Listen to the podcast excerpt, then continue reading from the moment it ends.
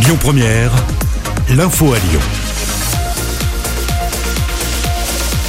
Bonsoir à tous. Dans l'actualité ce mercredi, un nouveau conseil de défense présidé par Emmanuel Macron. Il est question de la rentrée scolaire prévue dans cinq jours et de la quarantaine de dix jours imposée dès samedi aux voyageurs venant d'Amérique du Sud.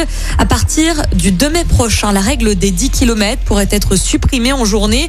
Une information confirmée ce midi par l'exécutif. À la mi-mai, les commerces non alimentaires, les terrasses, mais aussi les lieux de culture pourraient rouvrir avec des jauges adaptées. On y reviendra en détail dans la matinale de demain. À Lyon, la mairie va devoir se réorganiser pour quelques jours. Grégory Doucet, le maire, prend un congé paternité. L'élu laisse les commandes à Audrey Enoch, sa première adjointe. Le Rhône est placé en vigilance jaune aux orages jusqu'à 20h ce soir selon Météo France.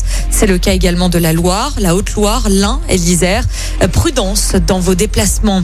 C'était la pagaille dans les transports en commun lyonnais ce matin en cause la découverte d'un colis suspect à la station de Perrache. La ligne de métro A a été impactée avec plusieurs stations qui n'étaient plus desservies. Même chose pour les lignes de tram T1 et T2.